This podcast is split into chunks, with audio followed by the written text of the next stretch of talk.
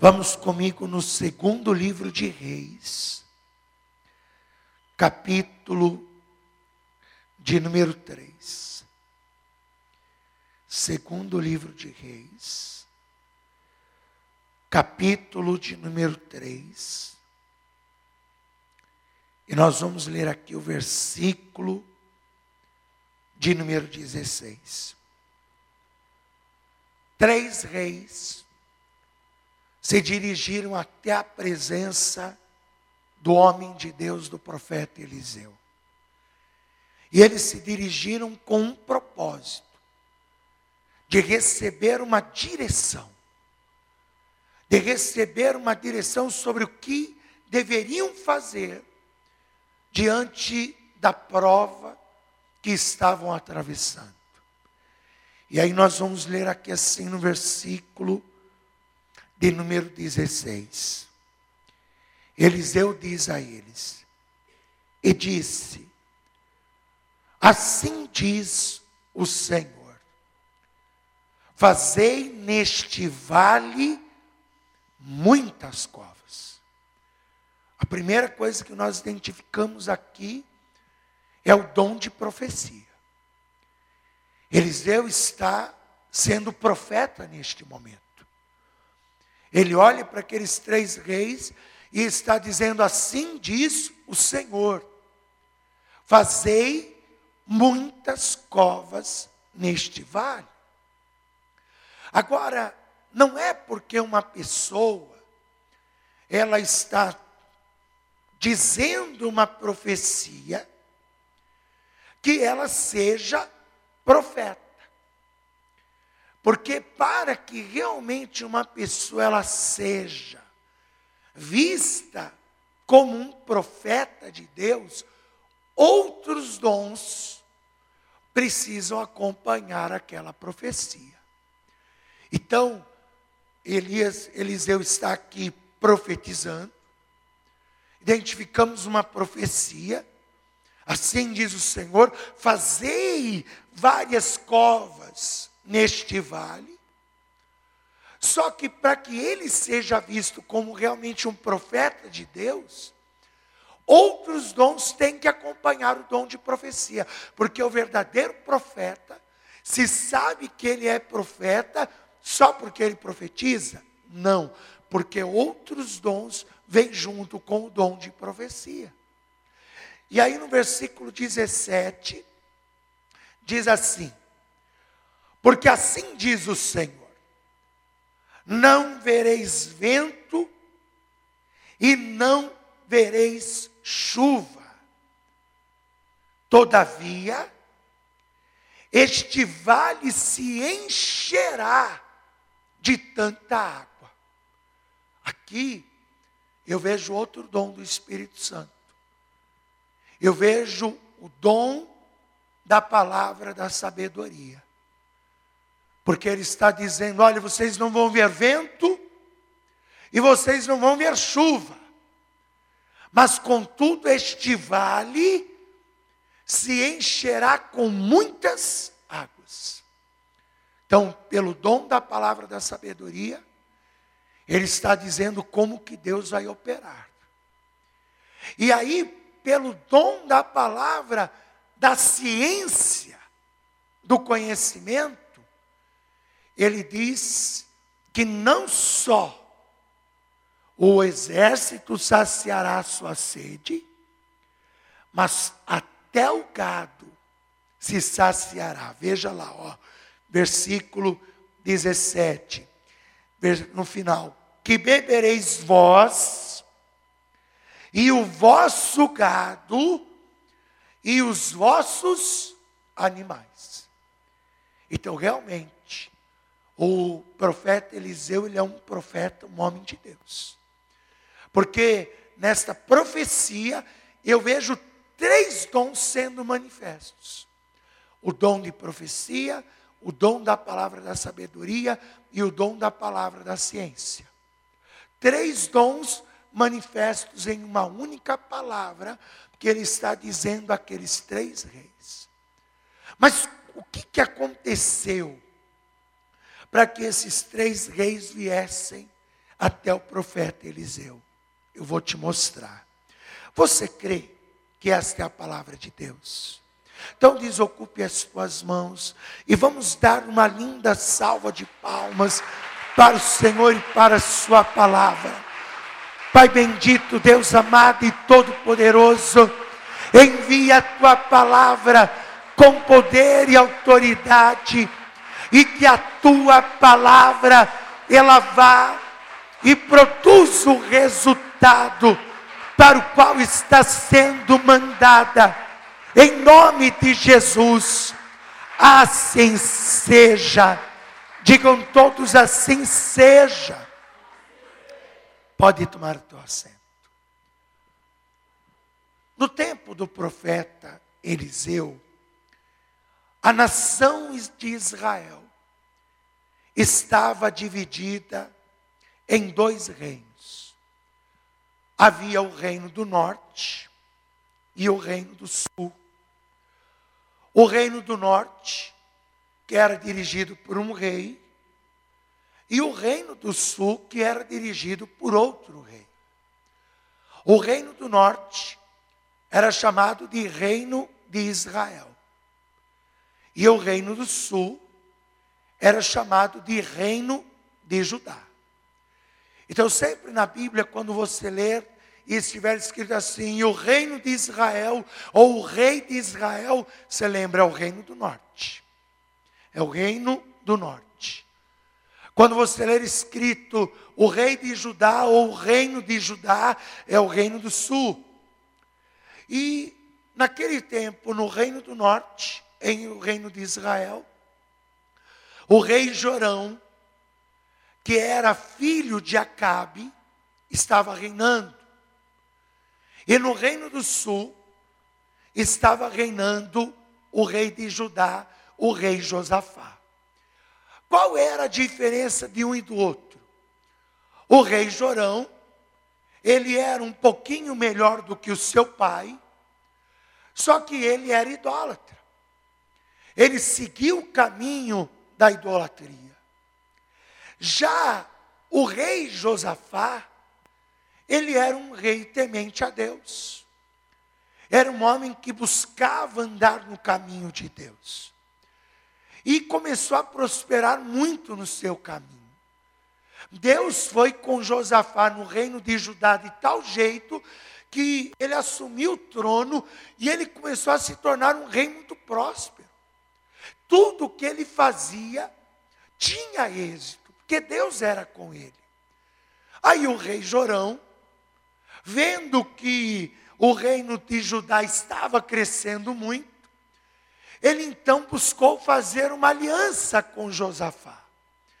E naquele tempo, como que os reis faziam aliança? Ou eles se casavam entre si, não é?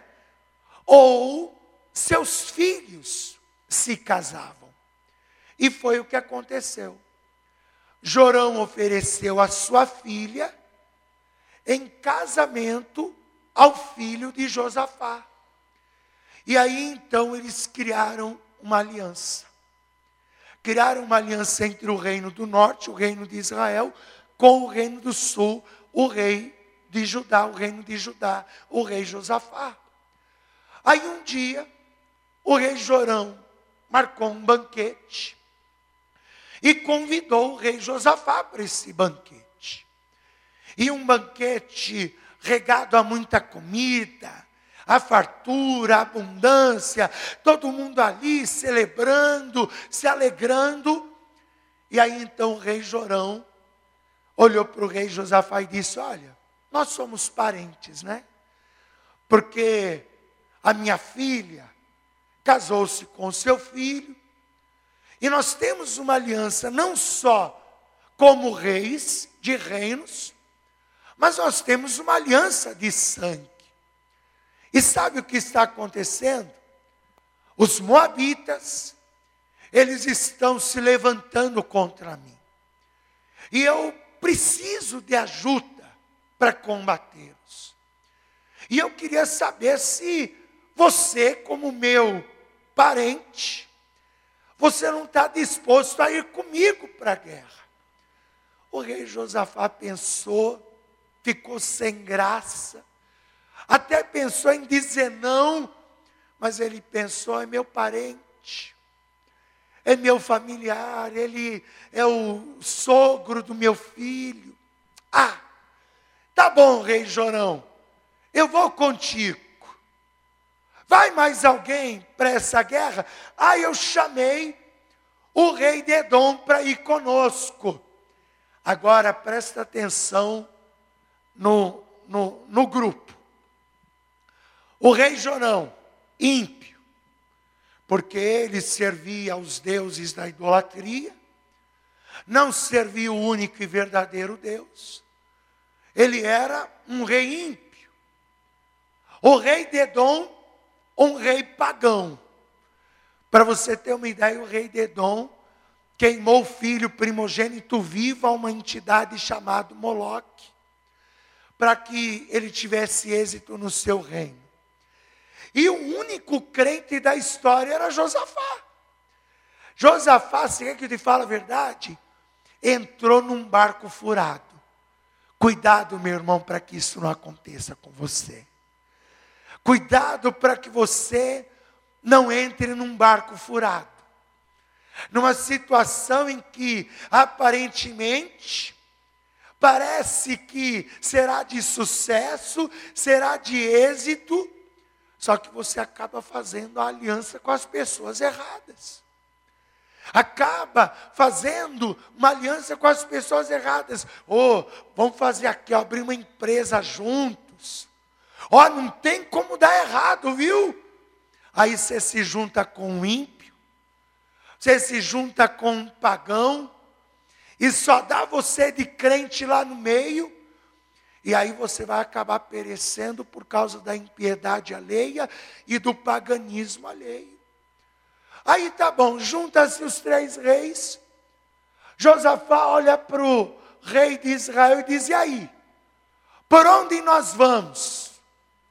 Aí Jorão diz: Eu tenho uma estratégia infalível. Uma estratégia que vai nos dar vantagem contra os moabitas. E qual é a estratégia? Olha lá, versículo 8. E Josafá disse: Por que caminho subiremos? Então disse o rei de Israel: pelo caminho do deserto, pelo caminho de Edom. A minha estratégia, Josafá, é fora de série. A gente vai ir pelo caminho do deserto. Os moabitas não vão esperar. Eles vão esperar que a gente vá pelo caminho de costume, mas a gente vai é pelo caminho do deserto. A gente vai é por trás. A gente vai fazer uma emboscada. O rei de Edom vai estar com a gente. Ele conhece o caminho e aí vai dar certo. Sabe qual foi o erro que Josafá cometeu aqui? Aceitar o conselho do ímpio. Como você, como uma pessoa crente, como uma pessoa temente a Deus, você vai se consultar com aquele, aquela que pratica a obra da impiedade. Às vezes você está perecendo em um deserto, porque você está seguindo o conselho da pessoa errada. Você quer ver uma coisa? Olha o conselho do ímpio. O crente está passando um problema no casamento. O homem está passando um problema no casamento. Aí chega para o amigo ímpio e diz: Rapaz, eu não sei o que eu faço. Estou com um problema no meu casamento. Sabe qual é o conselho do ímpio? Com tanta mulher aí fora, você vai ficar chorando por causa de uma? Que isso, rapaz? Deixa essa mulher para lá. Vai arrumar outra. É o conselho do ímpio. Está lá a mulher com um problema no casamento, com um problema com o marido. O marido está bebendo, o marido está com pensamento errado, o marido está brigando, discutindo com ela. Aí ela chega para amiga ímpia ou para uma pessoa ímpia e diz: Menina, eu não sei o que, que eu faço com meu marido. Meu marido me trata tão mal, meu marido não me respeita, me xinga. Aí a amiga ímpia olha para ela e fala assim: Sabe o que você faz? Põe um par de chifre nele. Põe um par de chifre nele, que aí ele vai aprender. Ele vai ver só. Aí ele vai aprender a te respeitar. É o conselho do ímpio. É o conselho do ímpio. Rapaz, estou passando um problemão na minha empresa.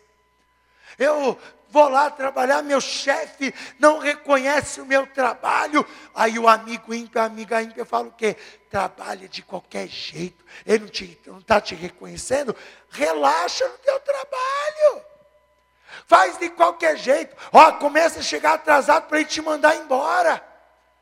Quer dizer, o conselho do ímpio sempre vai ser baseado na impiedade. Sempre na coisa errada. Vem cá, o que, que tem no deserto? No deserto tem água. No deserto tem comida. No deserto tem fartura. Está na cara que é uma estratégia furada. A gente vai pelo caminho do deserto. E a gente vai fazer o que com esse monte de soldado aqui? Vai beber água onde? E a gente vai fazer o que com esse monte de animal aqui? Com cavalo, com gado para alimentar o exército? A gente vai, eles vão beber água onde? Está na cara que é uma estratégia furada. Está na cara que é um conselho furado. Por isso que no Salmo primeiro, o primeiro salmo da Bíblia diz que bem-aventurado é o homem que não se detém no caminho do ímpio e nem se assenta à roda dos escarnecedores. Meu irmão, se você quer ter prosperidade, se você quer ter êxito no teu caminho, não é seguindo o conselho do ímpio, mas é seguindo o conselho de Deus. Porque se você buscar o conselho de Deus, de pessoas de Deus e da palavra de Deus, pode ter certeza que o caminho da vitória vai ser mostrado para você, em nome de Jesus Cristo. Ah, eu não sei o que fazer. Vai orar a Deus. Ah, eu preciso de um conselho. Vai buscar na palavra de Deus. E não no vizinho ímpio. Não na amiga ímpia. Não no ímpio porque o ímpio se baseia na sua própria impiedade. E eu vou te falar, na hora que dá tudo errado, sabe o que, que o ímpio faz? O ímpio é o primeiro a desistir do negócio. Na hora que você chegar para ele e falar assim, rapaz, eu fiz o que você falou e agora eu estou desempregado.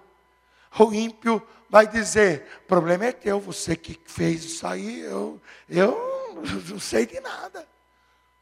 Menina, fiz o que você falou, acabou meu casamento. Minha família está arruinada. Eu não fiz nada, foi você que foi lá fazer. E o pior de tudo, o ímpio, ele dá o conselho errado, ele toma a atitude errada, e quando dá tudo errado, sabe o que ele faz? Ele culpa a Deus. O rei sai, os três, Olha lá, versículo 9.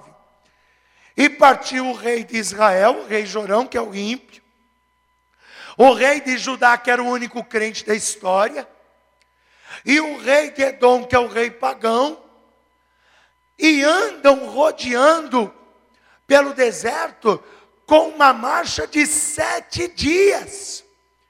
E o exército e o gado que os seguiam não tinham água. Versículo 10. Aí o rei ímpio, que é o que deu o conselho errado, o erro foi dele. Só que ele culpa quem pela tragédia? Olha lá. Então disse o rei de Israel: Ah, que o Senhor chamou a esses três reis para os entregar nas mãos dos moabitas. Quer dizer, quem que tomou a atitude errada de querer atravessar o deserto? Quem foi que tomou a decisão do conselho errado? Foi ele. Só que aí, na hora de culpar, ele assume que a culpa é dele. Ele olha e diz assim: Puxa, eu tomei uma decisão errada. Ó, oh, vocês dois me desculpem, mas eu falei besteira, tomei uma. Não, a culpa é de Deus. É Deus que trouxe esses três reis para morrerem na mão dos moabitas. Ah, vamos morrer. Ai, vamos ser derrotados. O ímpio é primeiro a ser tomado pelo pessimismo. O ímpio é o primeiro a ser tomado pelo pessimismo. Quer dizer, o rei de Israel começou a dizer: o rei Jorão, Deus nos trouxe aqui para morrermos nas mãos dos moabitas. Aí Josafá, que era um homem de Deus, ele disse: Não, peraí, peraí, calma aí, calma aí, não é assim que eu acredito. Não tem nenhum homem de Deus aqui perto, para que a gente consulte ao Senhor através dele. Não existe nenhum aqui, não tem nenhum aqui perto. Aí um dos servos do rei de Israel disse: Ah, eu conheço um. Você conhece quem é? É o profeta Eliseu. Na hora que o Jorão escutou o nome de Eliseu, ele olhou: Não, eu não vou lá, não.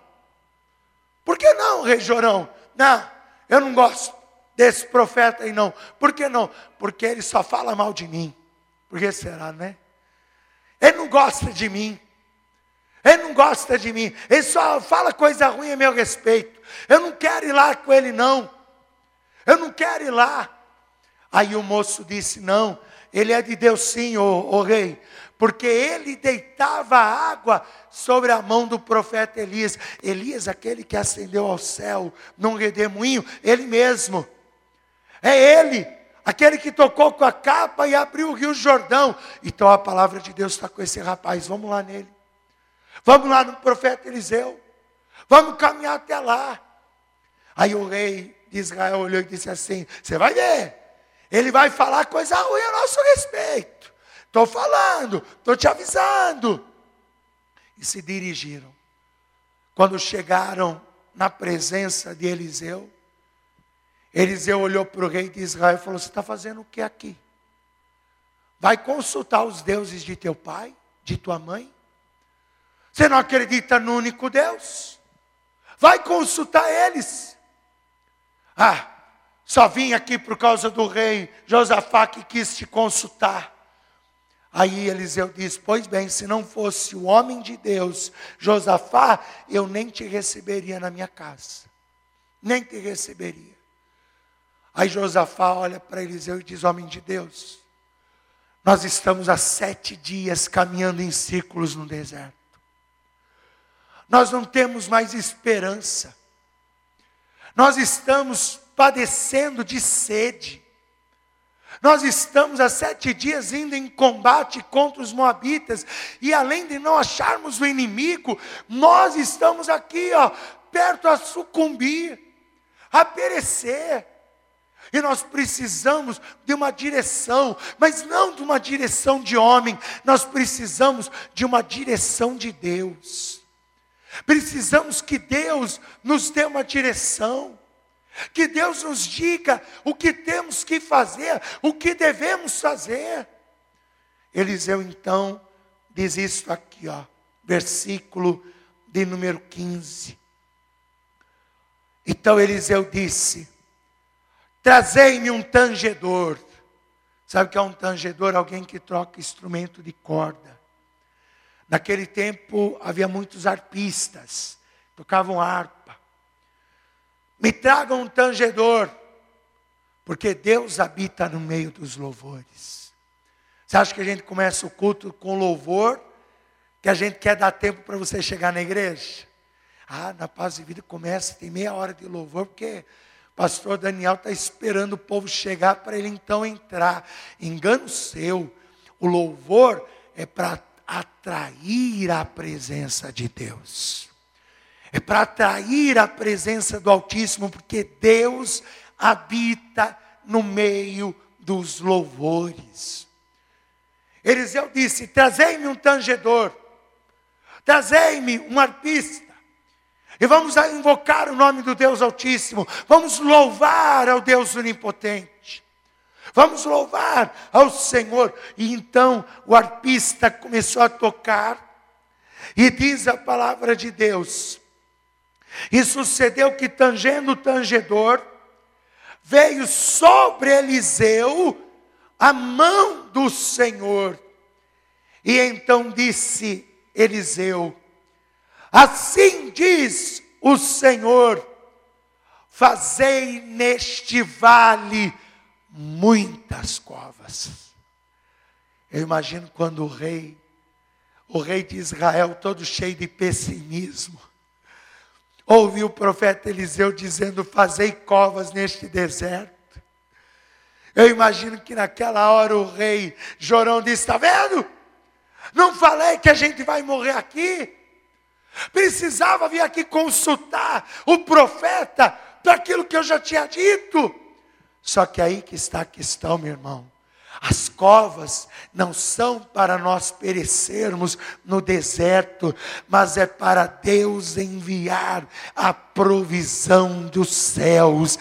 Acredite nisto nesta tarde, seja qual for o vale que você esteja atravessando, se prepare, porque Deus está preparando a saída deste vale, em nome de Jesus Cristo. Deus vai agir e você verá a glória de Deus. Fazei covas neste deserto. E aí então Eliseu vai dizer por quê? Porque assim diz o Senhor: não vereis vento e não vereis chuva, todavia este vale se encherá de tanta água que bebereis vós e o vosso gado e os vossos animais. Ó, oh, se prepare, quem tem ouvidos para ouvir que ouça. Se prepare, porque a provisão de Deus está chegando. Você não vai ver vento e nem chuva. Você não vai ver rebuliço nenhum. Você vai olhar e vai falar assim: parece que não mudou nada. Mas a provisão vai chegar. A bênção vai chegar. O milagre vai chegar. Não vereis vento, não vereis chuva. Contudo, este vale se encherá de abundantes águas, e bebereis vós, e beberei o vosso gado e o vosso animal os vossos animais. Agora, o interessante é o que diz ainda no versículo 18. E ainda, isto é pouco aos olhos do Senhor. Pastor, é pouco. É pouco isso, isso para mim é tudo. Não, isso ainda é pouco. Deus mandar provisão nesse vale, isso é pouco, porque Deus vai colocar o controle da situação nas tuas mãos, porque se isto é pouco aos olhos do Senhor, e também Ele entregará os Moabitas nas vossas mãos, acredite, levante sua mão direita. Você acha que Deus só vai prover no meio do deserto? Você acha que Deus só vai suprir tua necessidade? Isso é pouco aos olhos do Senhor, porque além de suprir, Ele vai colocar a situação nas tuas mãos. A partir de hoje, não é mais esta situação que vai dominar a sua vida, é você que vai dominar esta situação, em nome de Jesus Cristo. Fecha as mãos, toma posse, em nome de Jesus, porque Deus vai colocar você no controle Deus vai colocar. Você acha que é muito Deus trazer a provisão no vale, no deserto? Para Deus isso é pouco, porque Deus vai colocar você no controle dessa situação, em nome de Jesus Cristo. Vamos aplaudir o Senhor por isso. Mas a questão é em quem você vai acreditar. Você vai acreditar em quem? No ímpio, no ímpio que está praguejando, que está murmurando, que está dizendo para você com pessimismo que não vai dar certo, que não vai conseguir, que é difícil demais, que é complicado, que não dá mais certo. Ou você vai confiar na palavra do Deus Altíssimo. Josafá tinha que decidir em quem que ele acreditava. Porque Deus disse totalmente diferente do que o rei Jorão estava dizendo. Jorão estava dizendo com pessimismo: nós vamos perecer.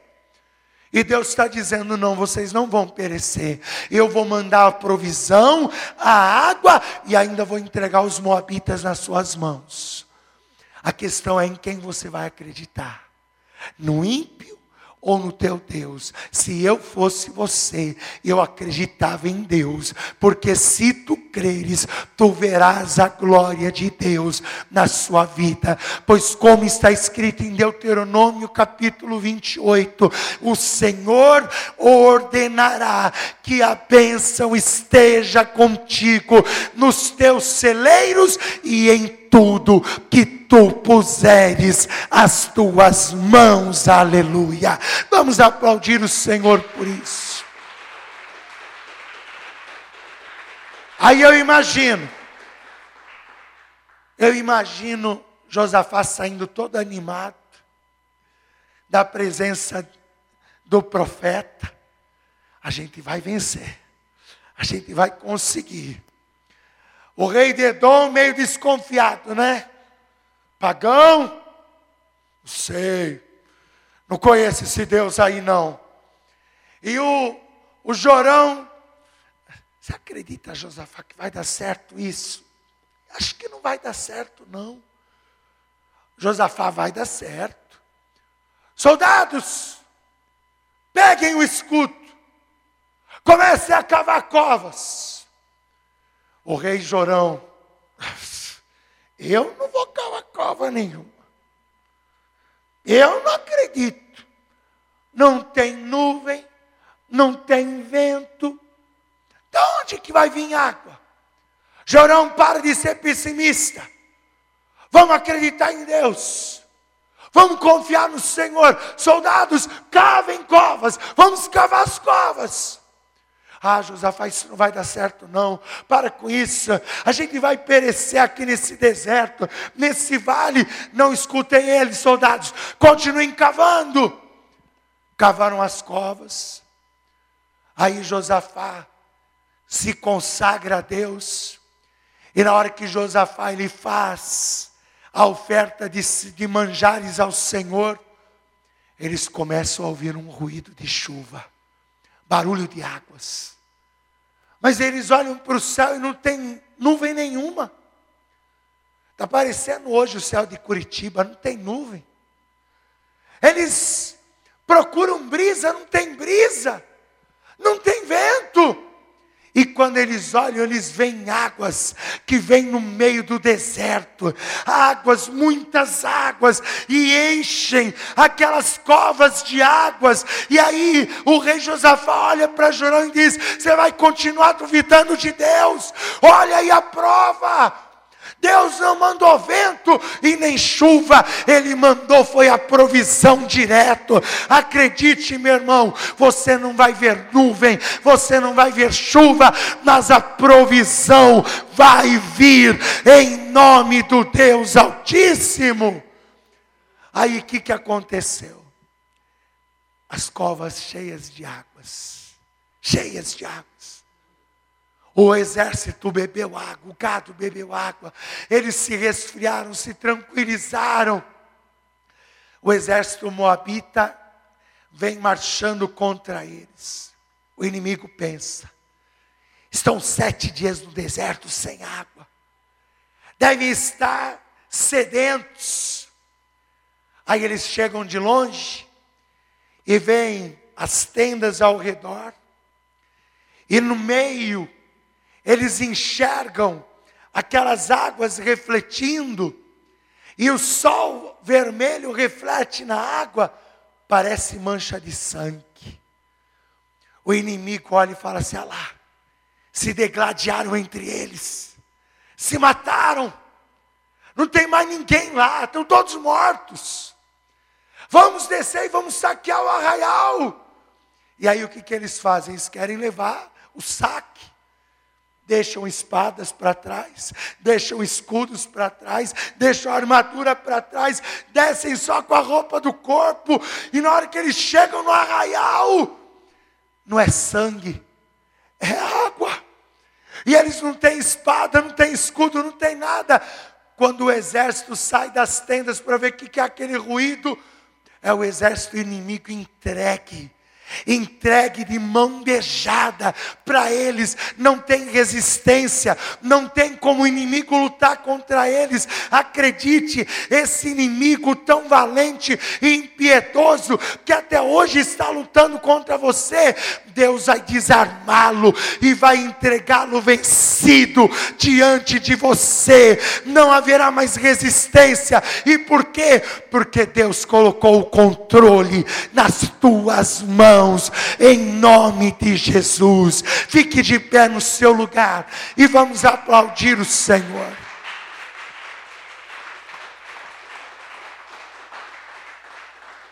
Esse é o nosso Deus. Acredite, Ele ordenará que a bênção esteja contigo, que a bênção te alcance. Ele ordenará que a bênção esteja com você. Eu não sei qual é o vale que você está atravessando, o deserto que você está atravessando. Talvez o ímpio está na tua orelha dizendo: não vai dar certo, não vamos conseguir. Olha, não tem mais jeito. Mas a pergunta é: a quem você vai ouvir? Ao ímpio tomado pelo pessimismo ou a Deus? que está te dizendo: Eu vou mandar a provisão. E não é pouco, eu, eu, eu acho pouco só te mandar a solução. Eu vou te dar o controle do problema. Eu vou te dar o controle da situação. A quem você vai ouvir hoje? A quem você vai ouvir hoje? Que nesta tarde você ouça a voz do Altíssimo. E como Josafá, você saia daqui animado, animada, tendo a certeza que as coisas vão mudar essa semana. E que você não vai ver vento e nem chuva. Vai parecer mais uma semana como qualquer outra.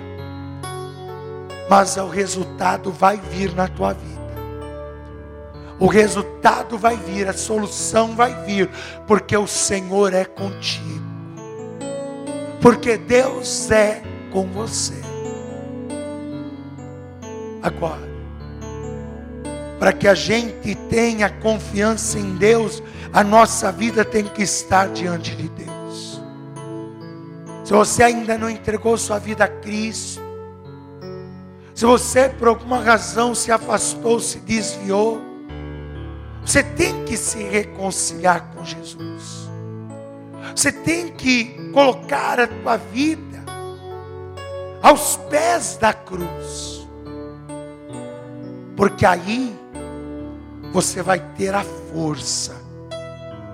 Você vai ter a fé para vencer esta situação.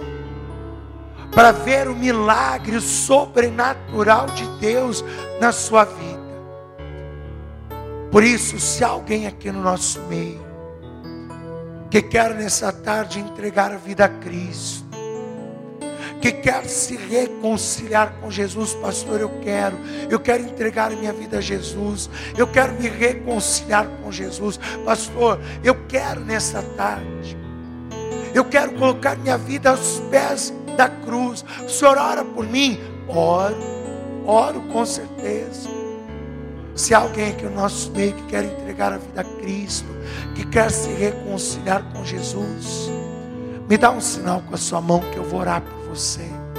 Vou orar pela tua vida. Quem aqui, vem aqui diante do altar, deixa eu orar por você. Vamos aplaudir Jesus.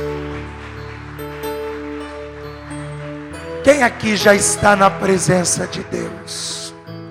Sua vida já é de Jesus. Pastor, minha vida já é de Jesus, mas eu estou enfrentando um vale, pastor. Eu estou enfrentando uma prova, pastor. Se o senhor soubesse, eu estou enfrentando uma luta tão grande, pastor. Um vale tão denso que eu preciso de uma direção de Deus. Deixa eu orar por você, para Deus te dar essa direção. Você que está atravessando uma prova, um vale, um deserto, e precisa de uma direção de Deus para vencer essa situação, vem aqui diante do altar, deixa eu orar por você, deixa eu orar pela tua vida. Pastor, eu não sei o que fazer mais. Eu estou igual esses três reis, pastor.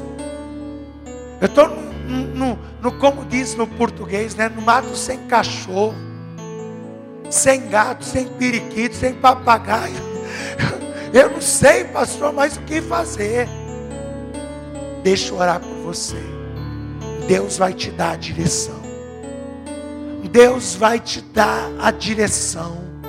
Ele vai te dar o controle da situação. Dobra o teu joelho comigo. Ore assim, meu Deus e meu Pai. Eu preciso da tua ajuda, da, da tua direção, do teu conselho. Preciso que o Senhor me guie nesta prova que eu tenho atravessado. Senhor, me ajude a vencer esta prova. Me coloque no controle desta situação, pois eu creio que com a tua ajuda eu serei mais que vencedor, em nome de Jesus Cristo. Deixa eu orar por você agora. Senhor, querido Deus e soberano Pai. Pai bendito e Deus Todo-Poderoso. Senhor, aqui está esta vida diante do teu altar, que quer se reconciliar contigo. Perdoe, Pai, os pecados, falhas, e fortaleça este teu filho, para que ele se firme diante de ti. Olha para este Senhor que precisam da tua ajuda, que estão passando por lutas, por provas, por por aflições. Meu Deus, coloque a tua mão sobre eles e traga a solução na vida deles. E coloque, Senhor, eles no controle dessa situação ajude a cada um deles para saírem deste vale, deste deserto, desta prova, desta luta, em nome de Jesus.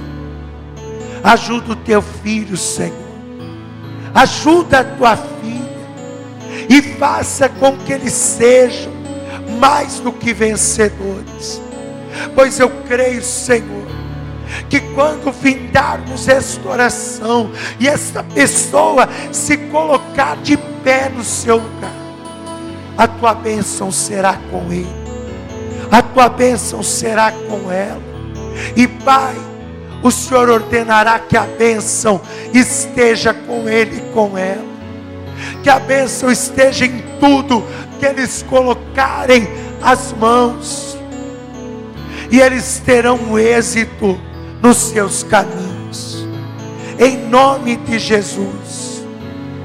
Assim Ó Pai, eu te peço, e assim eu creio que será feito, em nome de Jesus, amém, e graças a Deus.